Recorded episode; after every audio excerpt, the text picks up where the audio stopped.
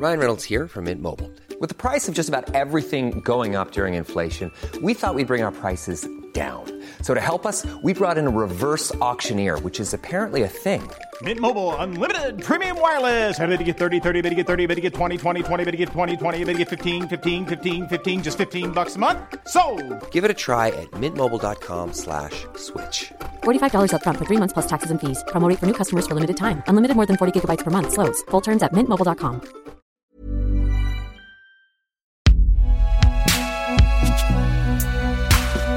Binge. Salut, c'est Thomas Rozek. Pour continuer sur notre lancée d'exploration des facettes du métier d'informer, après notre série avec le camarade Jérôme Pierra, on a eu envie de vous faire réécouter quelques-uns des nombreux épisodes que nous avons consacrés ces dernières années aux questions de journalisme. Et on va commencer avec une discussion que nous avons eue il y a quelques mois avec mes camarades Safia Kessas et Sarah Vildeuil au Bruxelles Podcast Festival. Safia a signé la série Au nom de Safia, une exploration de son histoire familiale autour de la guerre d'indépendance algérienne.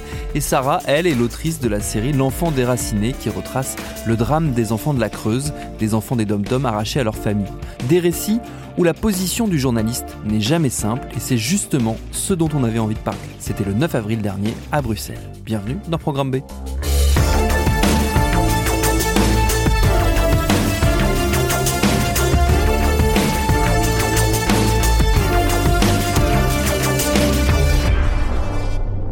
Avant qu'on écoute un premier extrait et qu'on parle, euh, pour commencer, de, ton documentaire, euh, Safia, euh, j'aurais bien aimé que tous les trois, on évoque ensemble ce que cette notion ou cette, même cette tension entre ces deux termes de subjectivité, d'objectivité dans le journalisme, qui sont un peu un, c'est un peu une tarte à la crème pour les, pour les journalistes. C'est-à-dire que c'est un peu un préconçu qu'on nous resserre. Le journaliste doit être objectif. Et quand on est de l'intérieur de notre travail qu'on fait tous les trois, on sait tous que c'est un leurre. Mais je sais pas comment vous, vous percevez cette, cette espèce de dualité, cette espèce de faux semblant. On a du mal à dire qu'en fait, effectivement, le journalisme, c'est pas un exercice si objectif que ça. Sarah Bah, c'est vrai que quand je quand j'étais plus jeune, enfin adolescente, et que je voulais être journaliste, euh, et même étudiante, je me disais bon bah l'objectivité, les faits, rien que les faits, et le plus proche possible de, de la vérité. Et en fait, j'ai compris, notamment en faisant ce podcast, qu'on pouvait être le plus proche possible de la vérité, mais bah, en fait en, en parlant un peu de, de soi en fait. Et c'est vrai que c'est un exercice euh, avec lequel j'étais pas forcément à l'aise au début, parce que euh, même dans, dans, le- dans le podcast, j'arrivais pas, je pensais pas que j'allais devenir, on va dire, presque un personnage de cette histoire, et j'avais peur justement d'occulter euh, ce que j'étais en train de raconter. Et au final, bah, quand on a travaillé notamment avec la productrice euh, Juliette, on a essayé de voilà de trouver cette place tout en racontant ce que j'avais vécu, en racontant bah, ce qui s'était passé, mais avec un, un ressenti, un point de vue. Ça a modifié, tu disais avant ce documentaire, peut-être c'était pas aussi, aussi fort, mais est-ce que ça a modifié ta pratique euh, du journalisme depuis, de manière générale? En fait, j'ai surtout compris peut-être que ce que je peut-être que ce qui était inconscient, c'est-à-dire euh, j'avais pas conscience que je parlais d'un point de vue, que je partais de quelque part. Pour moi, je, je me disais non, je choisis ce sujet et c'est tout. Et en fait, j'ai compris que même quand je choisis un sujet, bah, c'est parce qu'au fond, ben il y a peut-être un intérêt, ça me parle, un peu comme avec l'enfant déraciné, pour le coup. Safia, toi, cette, euh, dualité entre euh, l'objectivité euh, présumée du journaliste et sa subjectivité réelle, comment toi tu, tu l'analyses et tu l'aperçois? Ben, je, je, je me mets assez en porte-à-faux avec cette notion d'objectivité à laquelle je, je n'ai jamais beaucoup cru. Euh, et puis j'ai jamais voulu être journaliste non plus. Donc euh, Ça aide. Voilà, ça aide. Euh, et le fait de, de se situer, je pense, au, au, au jeu dans certains récits, je crois que c'est aujourd'hui presque nécessaire dans un rapport avec le public en termes d'authenticité et d'honnêteté. Euh, et, je crois qu'il est peut-être temps d'arrêter de faire croire que euh, a un point de vue qui est neutre et qui est euh, au-dessus de la mêlée, alors que euh, on, on est dans, un métier qui est à certains égards, quand on analyse aussi, voilà, des tas de rapports assez problématiques. concernant voilà les notions de, sexisme, de, racisme. Donc, je, crois qu'à un moment donné, c'est important de, de, dire les choses telles qu'elles sont et que l'objectivité, la neutralité euh, n'existent pas. Moi, je crois plutôt à des concepts tels que euh, l'honnêteté et la rigueur en fait journalistique. Mmh, mmh. Oui, c'est vrai que moi, plus j'avance dans cette pratique, plus je me rends compte que sans doute en, maquillant notre subjectivité sous une fausse objectivité, on a abîmé le lien de confiance entre nous et le public. C'est peut-être aussi pour ça qu'on ressent une telle défiance envers notre travail. Enfin, on a, on a tous les trois pu l'expérimenter dans des grandes maisons avant de faire du podcast chez les indépendants, dans des grandes maisons de radio nationale, et où on sent quand on est sur le terrain, euh, cette, euh, cette défiance. Et c'est vrai que pour le coup, le mythe de l'objectivité, il a quand même un peu la vie dure dans ces grandes rédactions, dans ces grandes maisons, où la question de la position a du mal à avancer. La question du position, de la position du journaliste a du mal à avancer. Je ne sais pas comment vous, l'une et l'autre, vous l'avez, vous l'avez vécu. En fait, ce qui est le plus important, je trouve, à nouveau, c'est le lien de confiance qu'on prend le temps de créer ou pas avec les personnes qu'on a envie euh, de, suivre, de comprendre et d'interroger. Et je pense que c'est ça aujourd'hui euh, euh, qui manque, c'est ce temps-là qui manque dans, dans, le tissage du lien de confiance. Après, par rapport au podcast au nom de Safia, j'ai envie de dire, moi, c'est plus une question de, de, réappropriation à la fois de ma place et de mon identité. Et, et parce que moi, je me suis aussi j'ai aussi été considérée comme objet dans, cette, euh, dans ce milieu journalistique quand j'y suis arrivée, où euh, on, m'accolait euh, des sujets, on m'accolait des centres d'intérêt que je n'avais pas. j'ai été réifiée quoi, en tant que femme d'origine maghrébine qui était censée faire certains sujets. Et, donc, voilà, c'est aussi une manière de, de décider et, de parler comme j'ai envie. Hmm. On va écouter un, premier extrait justement tiré de, Au nom de Safia et on en parle juste après. L'histoire de ma famille, je l'ai toujours portée. Elle est imprimée sur ma carte d'identité. Safia, Safia Kessas. C'est mon nom et c'est aussi celui d'une autre. Safia Kessas est morte durant la guerre d'indépendance algérienne. C'était la sœur de mon père, sa grande sœur, ma tante telle qu'elle sera décidée par l'autodétermination, peut être faite ou bien avec la France, ou bien contre la France. Que voulait mon père en me donnant ce prénom? Toute mon enfance, il me répétait Elle a été tuée par les Français, elle a bravé le couvre-feu, ils l'ont tuée. Nous ne nous acharnerions certainement pas à vouloir rester auprès de gens qui nous rejetteraient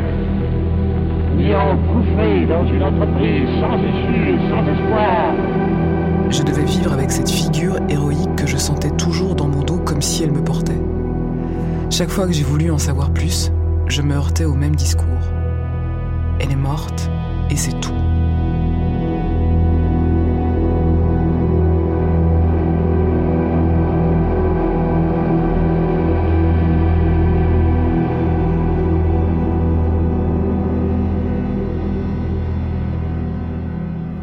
Alors, la première chose que j'avais envie de te demander, euh, Safia, c'est euh, c'est forcément un exercice assez douloureux, parce que c'est un exercice qui fait appel énormément euh, à l'intime. comment est-ce que tu l'as appréhendé, toi, justement, en tant que journaliste, le fait de retourner plus ou moins la caméra et de d'être une partie de l'histoire que, tu, que tu allais raconter? Mais je pense que c'est quelque chose que je continue à expérimenter encore aujourd'hui, c'est-à-dire que quand on va au fond des choses parce que j'ai vraiment été au fond des choses. On, continue, en fait, on n'en sort pas complètement indemne. Euh, moi, ça m'a changé. Je ne sais pas encore très bien comment et j'ai pas de réponse toute faite, mais je, ça m'a changé, ça m'a atteinte un peu. Je vois ma mère aussi différemment. Euh, je, comprends, c'est-à-dire qu'il y a toujours cette phrase qui revient dans, le podcast que les gens ont écouté et qui revient souvent, c'est euh pour, pour, pour écouter, il faut des oreilles il faut des oreilles, il faut pouvoir regarder. Et je, vois vraiment des choses que je ne voyais pas avant. Donc euh, ça, c'est un exercice qui est déstabilisant. Il faut le savoir. Euh, mais je veux dire, euh, c'est aussi une des raisons pour lesquelles on fait ce métier. C'est pour être déstabilisé, être étonné par les autres, par ce qu'on découvre sur soi et aussi sur, sur, sur le monde. Et puis, euh, ce que je découvre aussi par rapport au, public, c'est euh, euh, beaucoup de, bienveillance. Et, à nouveau, je pense que quand on choisit le fait de le faire en étant complètement honnête et, en racontant ses déséquilibres, je pense que tout le monde peut se reconnaître. Et je trouve aussi que c'est important dans, un milieu où il y a un culte euh, de la virilité. Vraiment, il y a un culte de la force, il y a un culte. Euh, on nous dit euh, il faut avoir les épaules, il faut pouvoir supporter. il faut, enfin, il faut surtout pouvoir se cacher en fait, parce que voilà, je veux dire, on, a tous ces fragilités, on a tous ces doutes. et je, pense que c'est aussi important de l'exprimer dans ce métier pour être autre chose que des voix formatées qui parlent avec le même ton et qui disent la même chose. Et, et voilà, je, je, et je, crois qu'il faut continuer à ouvrir euh, euh, ces, ces, brèches. Alors, on, l'a compris en entendant cet extrait, puis celles et ceux qui l'ont écouté euh, savent sans doute déjà de, de, quoi parle ce documentaire. C'est donc une euh, recherche historique euh, familiale pour essayer de comprendre quel a été le destin de la sœur de ton père euh, qui est donc décédée bien avant ta naissance mais dont tu portes le prénom. ça a été quoi le point de départ de l'envie de faire ce sujet? Peut-être que ça remonte d'ailleurs à, très loin. Comment s'est mis en place le processus de création de ce programme-là dans ta tête à toi, dans ton cheminement à toi? Mais à, nouveau, c'est effectivement un processus qui est long, mais c'est aussi ce qui est important. C'est euh, moi, j'avais envie de raconter l'histoire de mon père. Je voulais laisser une trace. Je voulais que enfin, ceux qu'on appelle les invisibles ou, les gens qui sont euh, qu'on a effacés aussi. Euh, je, me suis dit, moi, je, je veux pas qu'ils partent euh, sans, sans, laisser de traces. Et, donc, à, partir de là, ce qui est intéressant, c'est quand il y a un désir, c'est qu'on soit journaliste, qu'on soit autrice, auteur, on s'en fiche. Il faut essayer de comprendre quelle est la, motivation, quel est le fil qu'on a envie de tirer sur, ce, sur, sur cette idée, sur ce désir? C'est pas juste dire, ok, j'ai une bonne idée, j'ai une idée, j'ai envie de raconter un truc, c'est comment on va le faire, c'est pourquoi on va le faire, et c'est aller au bout de ce processus. Et ça, effectivement, ça prend du temps. Euh, moi, j'ai juste eu un instinct, c'était d'enregistrer la voix de mon père avant qu'il décède. Euh, on savait que le game était plié, donc euh, voilà, on savait pourquoi on faisait tous les deux cette interview. Et, et, puis, voilà, une fois que l'interview là, c'est euh, qu'est-ce que je vais en faire, comment je vais raconter l'histoire. Et puis là, moi, je plonge euh, dans. dans, dans euh, J'avais pas pris le temps de réécouter cette interview tant que mon père était en vie. Et donc, je, je l'ai fait après et j'ai eu mais plein de questions et je me suis dit, bon, merde, c'est con. Euh, donc il va falloir que j'y réponde toute seule. Donc ça, ça a été la première étape. Euh, comprendre déjà l'histoire euh, de l'indépendance algérienne, la guerre d'Algérie, la colonisation, les, massacres de, de Guelma le, 8 mai 45, qui est quand même une date hyper symbolique. Enfin, refaire d'abord toute l'histoire générale, parce que c'est une histoire qu'on nous apprend pas à l'école, que, nos parents nous transmettent pas parce qu'elle est trop douloureuse. Et puis ensuite, dans cette histoire qui est une histoire globale et, et qui fait qu'on commence à se remplir de soi-même euh, et à aller aussi chercher des nouveaux modèles, des, écrivains algériens, des, autrices algériennes. Euh, et, et, donc, à travers ces textes-là, etc., en fait, il y a une idée qui commence à s'affiner. Euh, et, puis, en fait, de se dire que, ben, en fait, l'histoire, elle est, elle, est, elle est devant mes yeux, elle est sur ma carte d'identité, quoi. C'est quoi ce nom? Pourquoi j'ai ce nom? Pourquoi j'ai ce mythe sur les épaules?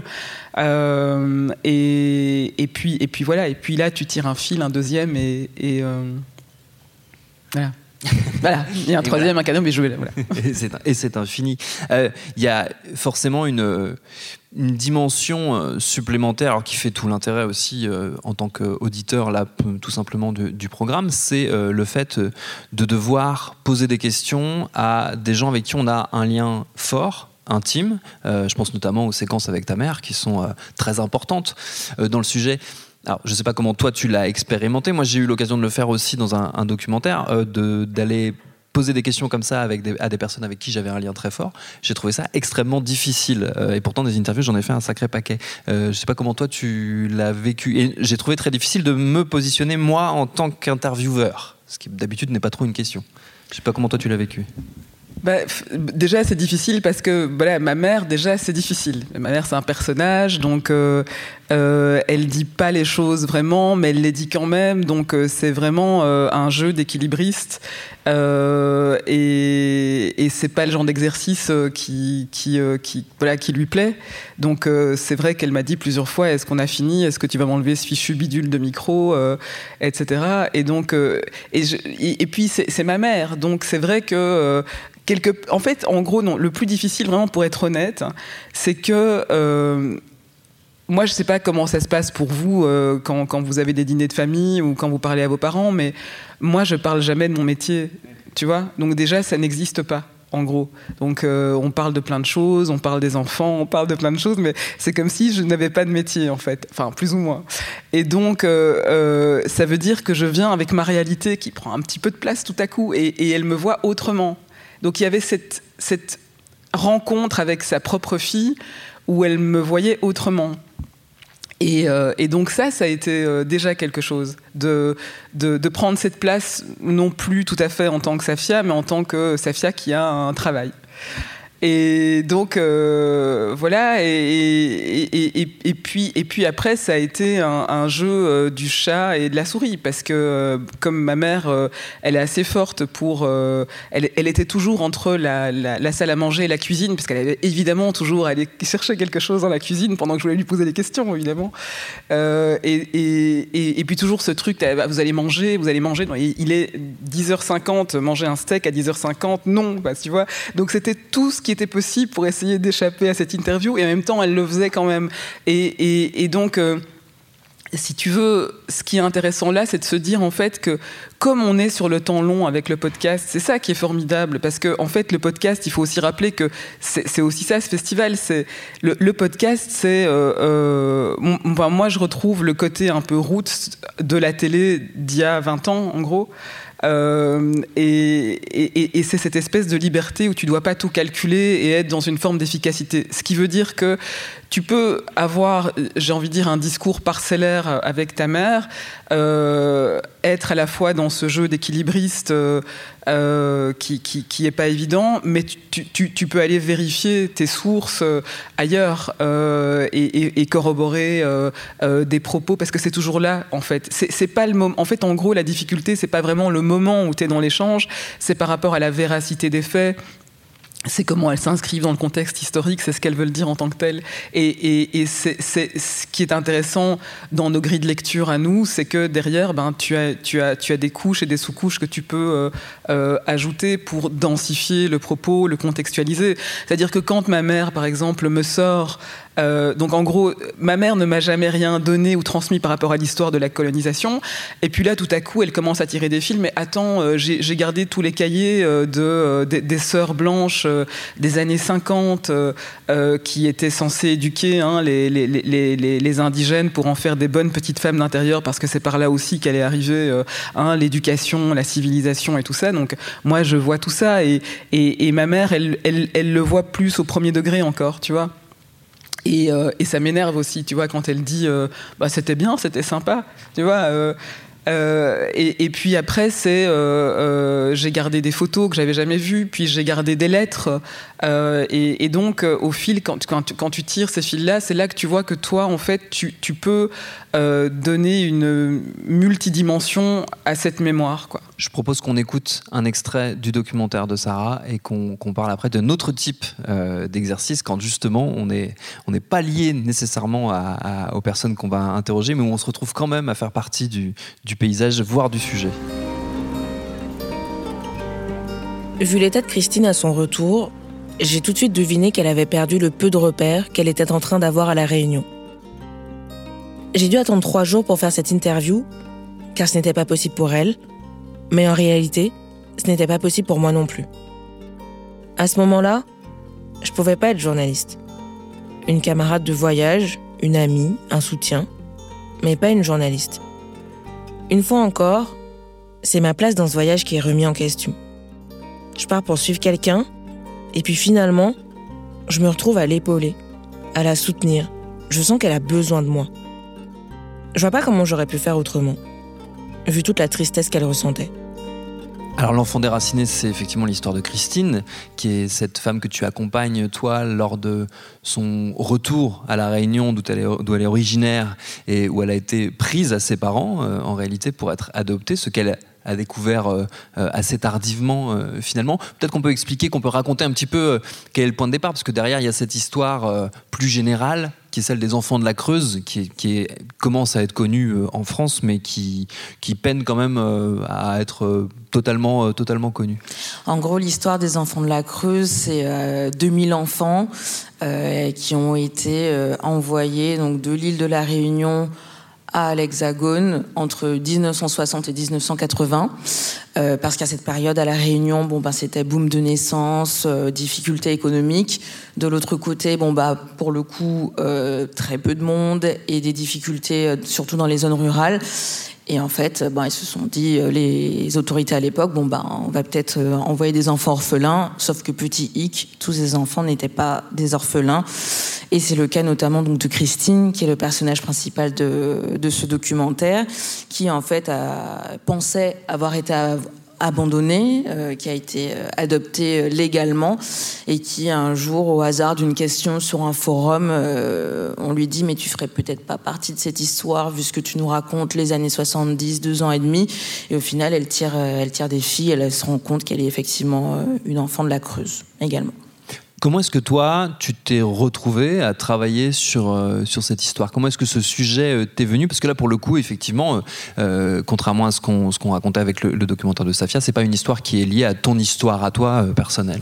Alors, c'est vrai que Christine est réunionnaise. L'histoire des enfants de la Creuse est liée à l'île de la Réunion. Moi, je suis martiniquaise. Donc, deux îles françaises. Mais à part ça, il n'y avait pas trop de liens. Et c'est vrai que la première fois que j'en ai entendu parler, c'est une amie en fait qui faisait un article là-dessus quand on était en école. Et euh, donc elle me parle de ça. Je dis euh, ah bon, euh, moi j'en ai jamais entendu parler. Enfin du coup ça m'intrigue, mais je trouve ça un peu gros, mais je cherche pas plus que ça. Et puis ben le hasard fait que je me retrouve à bosser pour Radio France en Creuse. Et là pour le coup je croise des Réunionnais. On traite ce sujet dans l'actu en fonction des conférences qu'ils donnent, des avancées du dossier. Et puis un beau jour, je me dis, bah, j'ai très envie de faire du podcast, sur quoi j'aimerais travailler. Et là, en fait, je repense à quelqu'un que j'avais croisé dans la rue et je me dis, bah, et si je travaillais en fait avec quelqu'un qui vient de découvrir, parce que je savais qu'il y avait des gens qui découvraient périodiquement qu'il faisait partie de cette histoire. Et c'est comme ça, en fait, que j'ai contacté donc euh, l'association euh, qui défend les enfants de la Creuse et qu'on m'a mis en contact avec Christine. Alors, euh, dès le début, toi, comment est-ce que tu t'es positionné par rapport à, ce sujet? Tu l'as abordé, là pour le coup, journalistiquement, euh, de, quelle façon? Est-ce que dans l'idée de la construction euh, du podcast, du documentaire, tu avais, au début en tout cas, l'idée de, de faire partie de l'histoire ou alors pas du tout? Pas du tout, pour être tout à fait honnête. Je connaissais la réponse, hein, mais je la pose quand même une question. On va dire que je, en, contactant Binge, je savais où je mettais les pieds, donc je savais qu'il y aurait eu du jeu, je savais qu'il y aurait eu de la première personne, mais je pensais que ça allait être pour raconter un peu les étapes de mon enquête et pas en fait, euh, je pensais pas en fait avoir un, un rôle plus important, on va dire, dans cette histoire. Sauf que en l'écrivant euh, avec euh, donc Juliette Libertos qui est la productrice. En fait, ça m'a aidé aussi à prendre du recul et à voir que j'avais effectivement bah, un rôle que j'avais pas du tout euh, comment dire envisagé au début, mais au final, bah, je me suis rendu compte que bah, c'est parce que Christine me disait elle-même, comme tu es là, effectivement, moi je me confie à toi. Et en fait, c'est comme ça que je me suis rendu compte que ouais, je, je faisais partie du podcast, alors qu'au début, justement, j'avais peur de, je voulais pas euh, que, que cette histoire de, positionnement journalistique occulte en fait l'histoire principale, qui était quand même les enfants de la Creuse. Donc au départ, moi, je me dis bon, cette histoire a été traitée en, en article, en documentaire TV. Euh, J'arrive, bon, je, je, voulais faire quelque chose de novateur avec le format podcast, mais je pensais pas que je, je serais autant impliquée là-dedans. Ça a été quoi les, les, les, étapes? Alors, on a parlé des, des discussions effectivement avec l'équipe qui a, qui, a, qui a, fabriqué, donc il y a Juliette Livartowski et Pauline Lagache, qui est la, la, la réalisatrice de la série. Euh, comme, ça a été quoi les étapes ou les, les moments un peu clés peut-être qui ont, ont fait le, le, le, déclic de ce changement de position, en tout cas de ce, ce léger changement de focal dans l'approche dans du sujet? Bah, Je pense que le déclic, de toute façon, il s'est fait déjà à la réunion quand euh, ce podcast prend une tournure que j'avais pas du tout prévue, mmh. parce que c'était peut-être de de la naïveté, mais on a envie que les choses soient belles, on a envie que ces retrouvailles soient belles. Je me doutais que ça allait pas être parfait, mais bon, je veux pas Pour spoiler. expliquer, mais... peut-être que Christine va rencontrer sa famille Voilà, pour la première fois. Voilà. Exactement. Donc elle fait ce voyage, elle rencontre sa famille, elle a plein d'attentes, elle discute avec eux depuis des mois. Mais bon, bah, ça se passe pas comme dans les films, euh, malheureusement. Donc ça se passe pas très bien. Et c'est à partir de ce moment-là où je, où je sens que Christine n'est pas du tout bien, eh bah, que moi je me dis, bah mince, en fait, moi je, je me sentais pas de mettre un micro euh, devant quelqu'un dans un moment de détresse comme ça. Et euh, bah, c'est ce que je raconte dans le documentaire, c'est que elle, il lui a fallu trois jours parce que, en plus, je pense qu'elle était complètement perdue. Et même moi, en fait, je me pense que j'étais perdue parce que je ne savais plus quelle position adopter, en fait. Euh, on en a parlé tout à l'heure. de quelle manière ça a fait évoluer ta perception de notre travail de manière plus globale Euh, Est-ce que désormais tu, tu gardes un peu dans, le, dans, un coin de ta tête cette expérience en te disant ok mon positionnement de journaliste il est plus complexe que ce que je peux que ce que j'avais pu imaginer auparavant? Bah, j'ai bien aimé tout à l'heure quand Safia a parlé d'authenticité. En fait, maintenant, je pense que même en ce moment où je travaille sur un magazine télé, bah, quand je vais écrire euh, mon commentaire, bah, voilà, j'essaie d'y mettre un peu plus de, de moi, en fait. Et avant, je pense que, bah oui, quand on écrit un reportage, bon, c'est toujours soi, mais euh, c'était peut-être inconscient. Là, maintenant, je me dis, bon, bah, si tu as choisi ce sujet, si tu as choisi de, de, de le traiter, c'est parce que ça t'intéresse et fais pas comme si tu étais complètement euh, neutre à ça. C'est-à-dire que voilà, je, je cherche les faits, j'essaie d'atteindre voilà une vérité qui sera jamais la vérité, mais je- on va dire que je suis plus en paix avec ça, alors qu'avant j'étais oh là là, mais il faut que je sois totalement objective, les faits rien que les faits. Maintenant je me dis bon bah on part de, on part toujours de quelque part, et c'est très bien comme ça.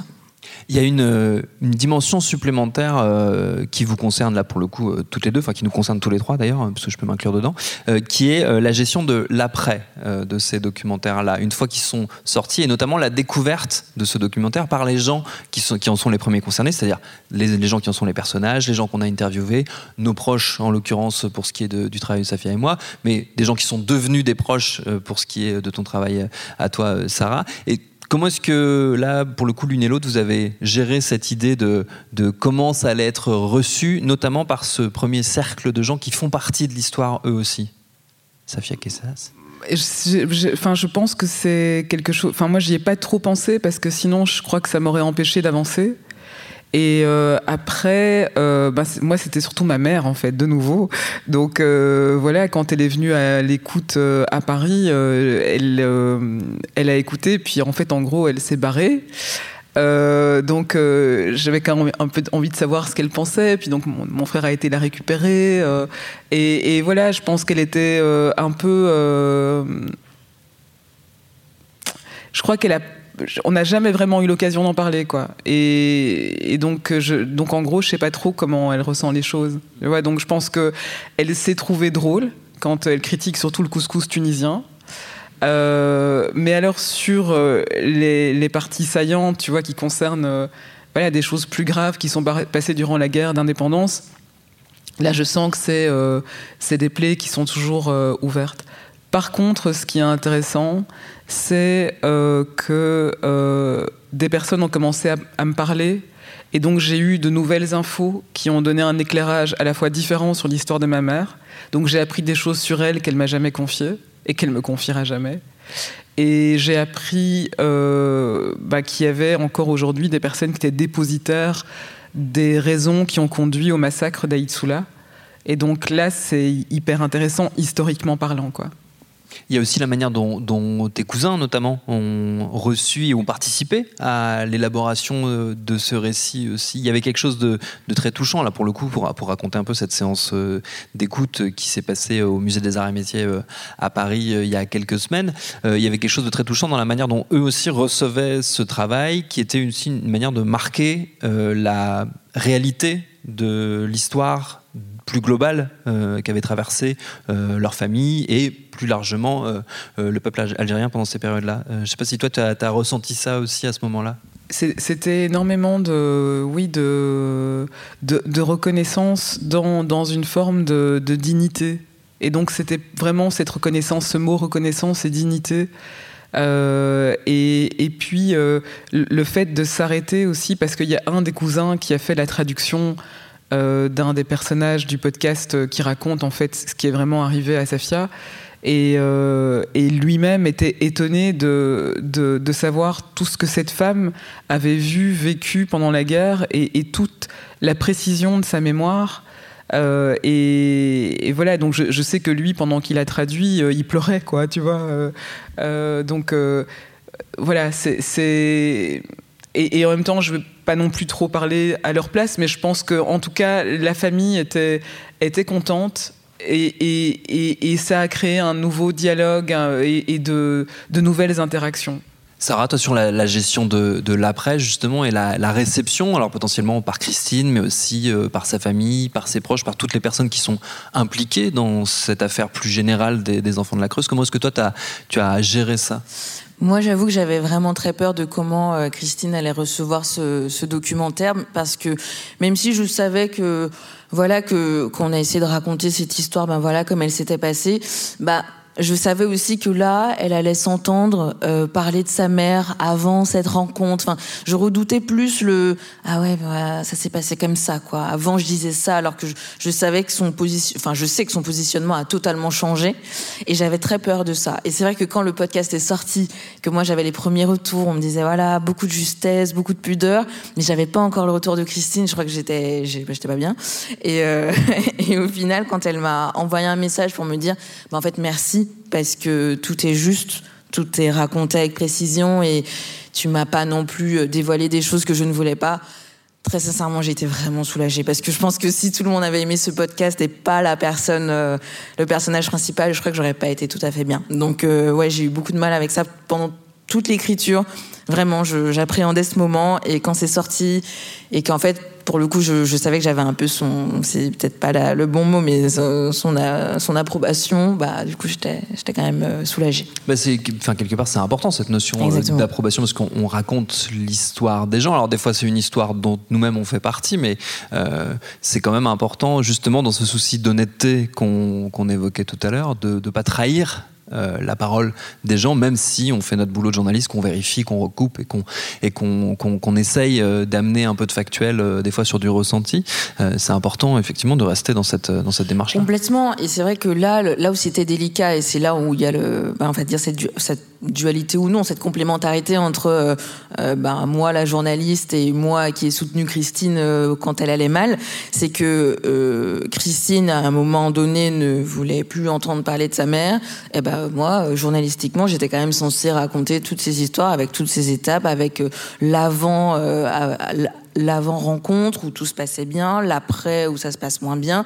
Et, ça, il fallait le raconter parce que c'était l'histoire. J'aurais pas pu euh, euh, garder euh, que les, on va dire, les témoignages où, où Christine en fait ne veut plus entendre parler de sa famille et c'est fini. Donc, il fallait vraiment, voilà, se dire bon ben, faut raconter cette histoire. Oui, elle a souffert. Il fallait aussi se mettre à la place de cette maman en fait que j'ai pas aussi rencontrée.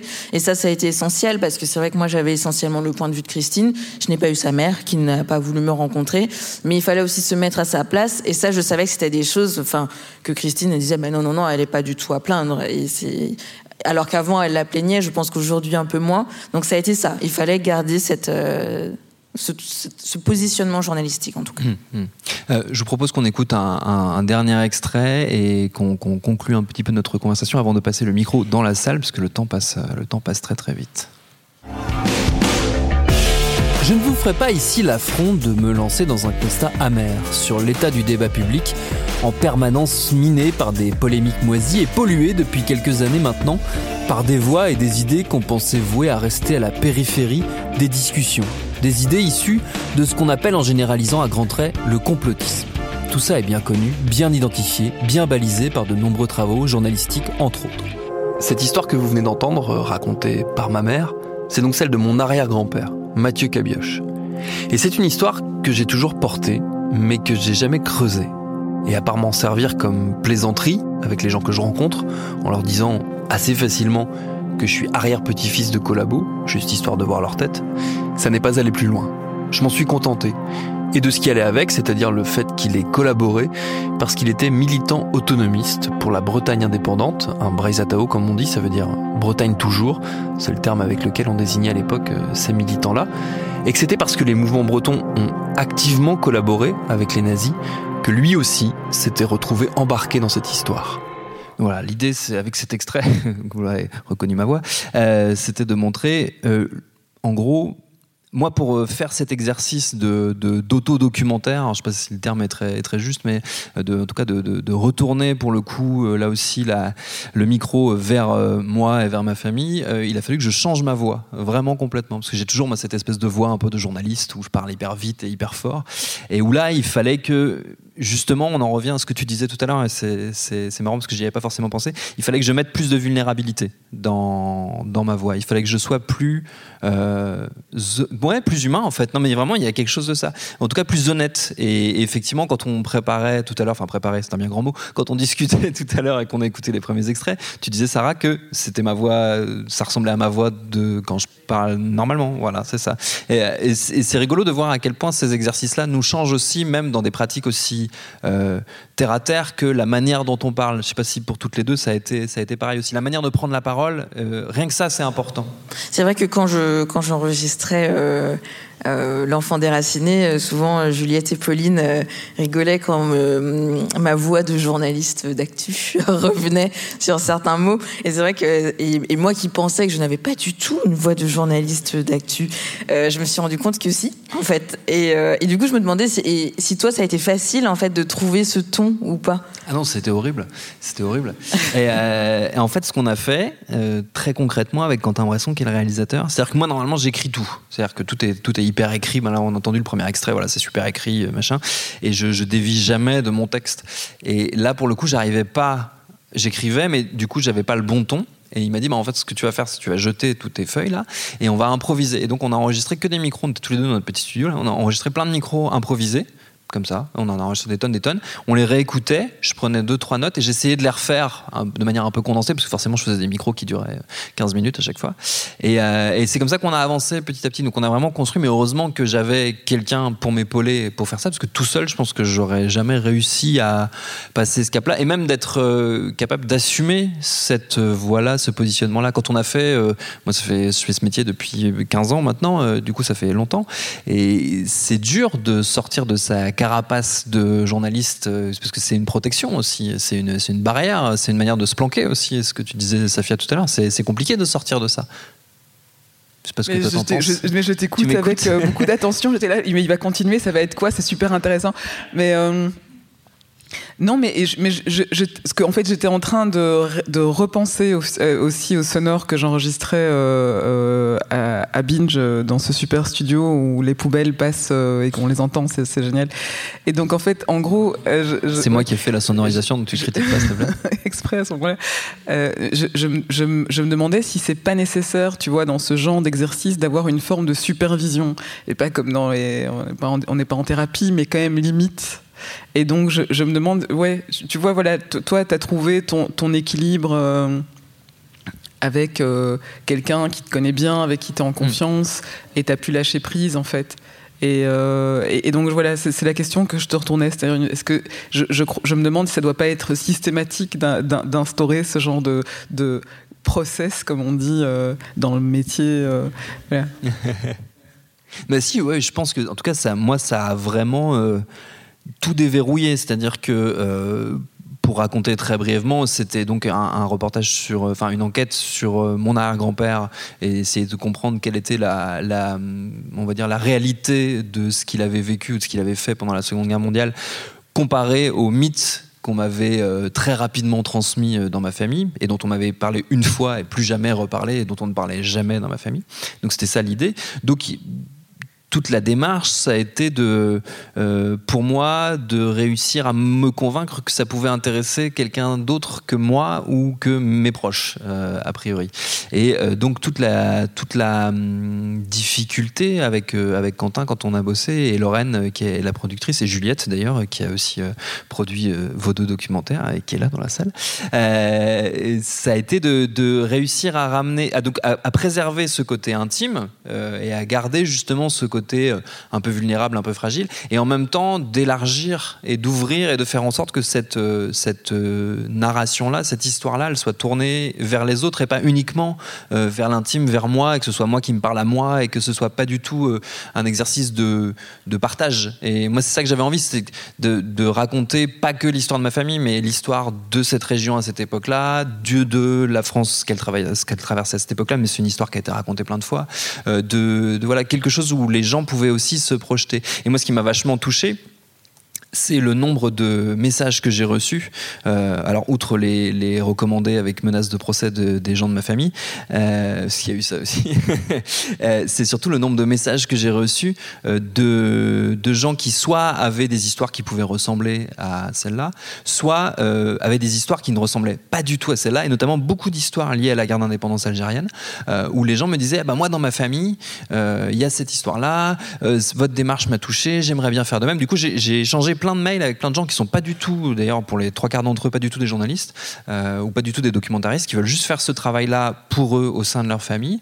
Et ça m'a vraiment touché de me dire, ok, il y a au moins cette intention-là qui était que ce soit quelque chose de auquel les gens puissent s'identifier, même si ça fait pas du tout écho à leur histoire spécifique, mais au moins dans la démarche, euh, pour moi, ça a été le, le, truc le plus, le plus gratifiant. C'est ces échanges-là, euh, ces échanges-là avec euh, ces hommes, ces femmes de plein d'âges différents, de plein de parcours différents, qui se retrouvaient dans la démarche et qui avaient envie de faire la même. J'espère d'ailleurs qu'ils me donneront des nouvelles de l'avancée, euh, euh, possible de leurs travaux, parce que la simple démarche c'était d'aller poser des questions sur un passé auquel on n'osait pas trop euh, toucher. C'était un peu ça le truc. Je sais pas si vous avez eu des interactions après, une fois la diffusion, si vous avez eu des gens qui vous ont vous en parlez, vous en écrit. Alors c'est un peu récent euh, pour, pour, Safia, Sarah. J'avoue, moi non, j'ai pas eu de, on va dire, d'enfant de la Creuse. Euh, j'ai plus ressenti que ça avait fait du bien en fait euh, aux autres, parce que dans, dans le podcast il y a, y a Christine, mais il y a aussi d'autres enfants de la Creuse qui ont eu d'autres histoires, et je pense qu'ils étaient, ils étaient plus soulagés peut-être qu'il y ait un nouveau format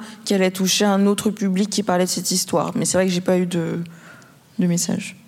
Euh, moi, j'en ai reçu énormément, ouais. mais vraiment beaucoup. Et c'est un peu tous les jours, en fait. Presque, pas, pas tous les jours, hein, mais presque. Là, maintenant, c'est un peu plus calme parce que voilà, ça, ça fait plus d'un mois. Mais ça continue et c'est souvent euh, euh, des, des gens qui questionnent le, le, silence, en fait, qui viennent sur le non-dit dans les familles. Et, et ça, c'est universel, en fait. Et donc, c'est effectivement pas que des personnes qui sont concernées par la guerre d'Algérie, il y en a quand même pas mal, mais, mais euh, ouais, donc c'est. Enfin, ça, me fait penser justement à ce jeu qui ne sert en fait que le nous. Et donc c'est là toute, la, toute la difficulté, toute la subtilité de l'exercice, et, et c'est normal que ce soit pas évident, tu vois. C'est vraiment que le jeu ne sert que le nous pour ne pas tomber dans, dans quelque chose qui soit bon indécent euh, et, et, et, qui peut devenir même carrément gênant. Euh, donc euh, voilà, on fait pas uniquement ce, ce, ce, projet pour se gratter le nombril. On, on, fait ça aussi pour rentrer en résonance avec euh, euh, un comment dire un, un, point de vue sur la société qui est de désenfuir des histoires qui sont enfuies parce qu'elles sont dégueulasses parce qu'elles sont euh, euh, liées euh, à un rapport de domination d'un État sur un autre, d'une classe sur une autre, d'un genre sur un autre, et qu'on est là aussi pour raconter ces histoires-là. Et on se, en, gros, en fait, enfin moi je l'ai vécu comme ça, on sert de matériaux. C'est pas son, son, son soi qu'on qu qu répand gratuitement, quoi. Et c'est pour ça que c'est difficile. Je trouve que c'est une très belle conclusion à cette euh, conversation qu'on a eue euh, tous les trois. Je vous remercie beaucoup, toutes les deux, d'avoir participé. Merci à tous. Merci Thomas, merci à toi. Merci à Safia Kessas et Sarah Vildeuil pour cette discussion enregistrée dans le cadre du Bruxelles Podcast Festival en avril 2022. Programme B, c'est un podcast de Binge Audio préparé par Lauren Bess, réalisé par Quentin Bresson et Elisa Grenet. Tous nos épisodes, les anciens comme les nouveaux, sont à retrouver sur toutes vos applis de podcast. Cherchez-nous sur Internet si vous voulez nous parler et à très vite pour un nouvel épisode.